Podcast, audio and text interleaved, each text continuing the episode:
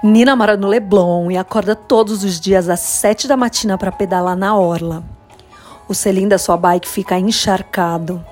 Ela transpira demais naquela hora da manhã que os termômetros no Rio já batem os 30 graus.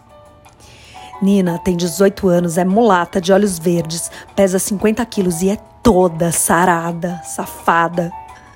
Certo dia ela sentou nas pedras do arpoador para ficar apreciando a paisagem e chegou um garoto rastafari chamado Jonas.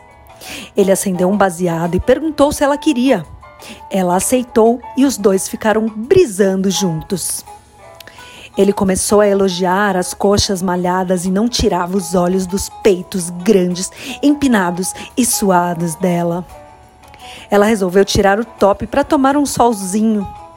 Ele estava hipnotizado com aquelas tetas lindas para fora, mas a princípio achou estranho e não fez nada. Ela deitou-se e começou a cantar uma música da Nina Simone.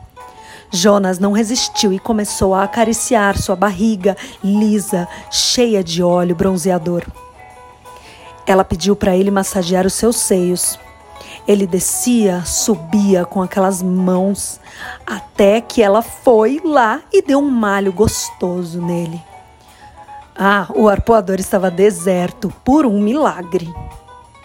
Jonas abocanhou aqueles mamilos e a Nina estava cada vez mais excitada. Abriu bem as pernas e ele meteu os dedos naquela buceta melecada, depois chupou.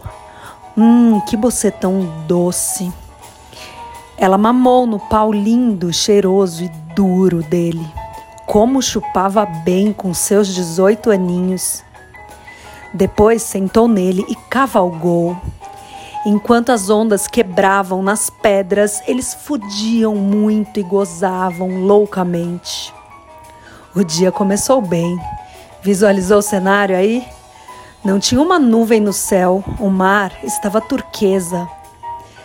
Depois Jonas descobriu que todos os dias ela dava esse rolê e transava com o primeiro que aparecia.